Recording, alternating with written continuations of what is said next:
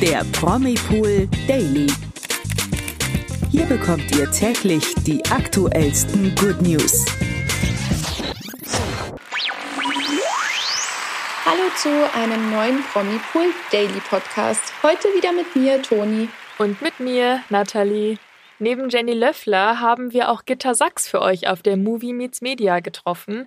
Passend zur heutigen Let's Dance Folge verrät sie uns, wer ihr Favorit ist, warum sie gerne selbst mal in der Show mitmachen möchte und was sie an Joachim Lambi kritisiert. Ja, das klingt sehr spannend, also bleibt unbedingt dran und verpasst am Ende auch nicht die News des Tages. Ganz genau.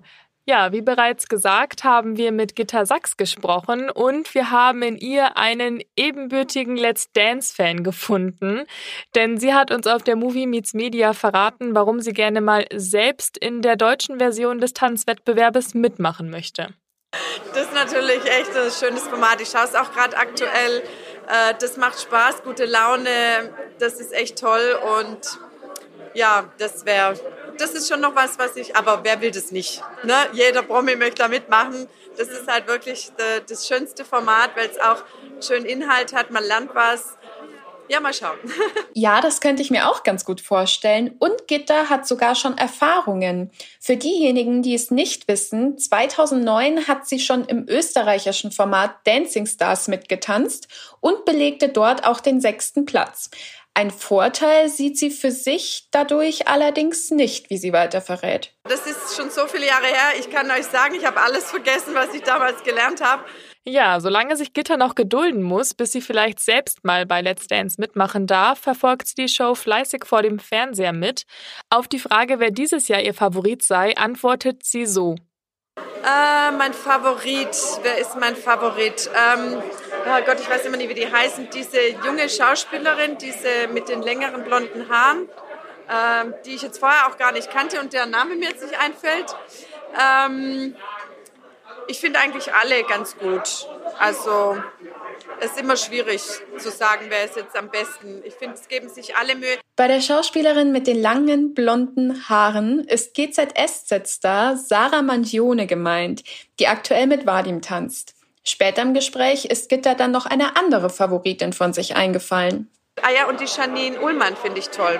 Bei der ist ja auch so viel passiert, so viel aufgegangen. Ich finde es schön, wenn man so sieht, dass Tanzen einfach das Herz öffnet. Weniger euphorisch ist Gitter bei dem Thema Joachim Lambi.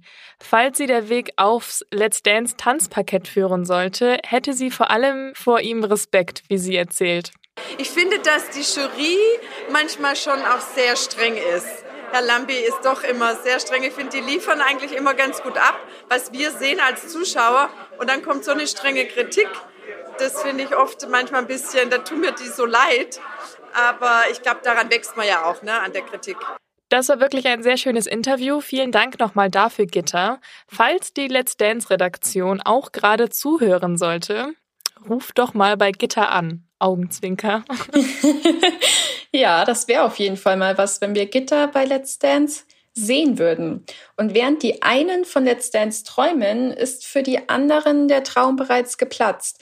So ist es zum Beispiel bei Schlagersängerin Michelle. Denn wegen Rückenproblemen musste sie aus dem Format mehr oder weniger freiwillig ausscheiden.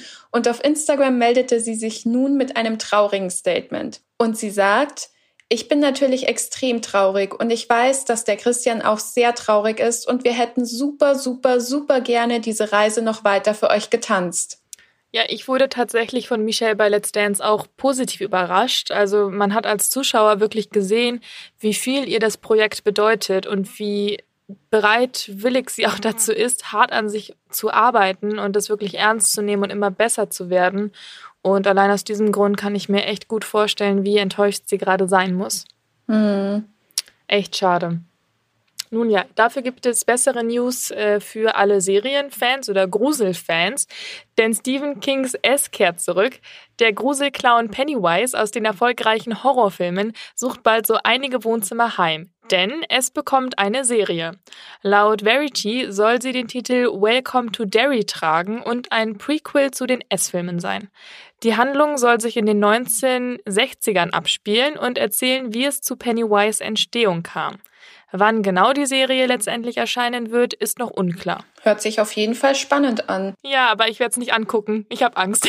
nee, nee, ich auch auf keinen Fall. Also ich kenne zwar tatsächlich den Film, aber nee, ich bin jetzt auch nicht so ein Horrorfilm-Fan.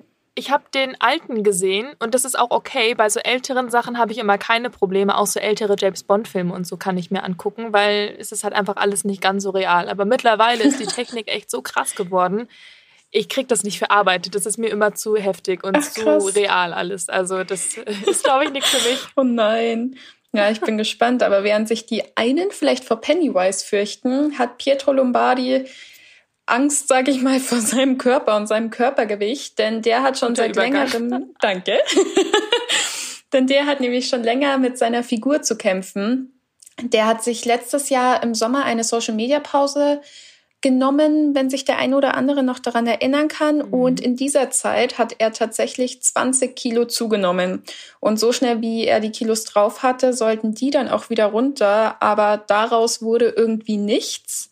Mhm. Aktuell befindet sich Pietro nämlich auf seinem Gewichtshöchststand, wie er auf Instagram in seiner Story erzählt hat. So körperlich an sich geht's ihm zwar gut, meinte er, aber er hat 106 Kilogramm auf die Waage gebracht und meinte auch selber, so dick war er in seinem Leben noch nicht. Ja, Pietro zeigt sich aber jetzt wieder motiviert und will diättechnisch auch wieder voll durchstarten. Ich bin gespannt, wie sein Sommer aussehen wird. Ja, und selbst wenn nicht, ich meine, so, come on, also gibt Wichtigeres. Hauptsache, man ist gesund. Ja, das stimmt. Naja, voll durchstarten möchte auch der Schwager von Pietros Ex-Frau Sarah Engels. Jendrik heißt der Gute und der ist als Granate in die Love Island Villa eingezogen.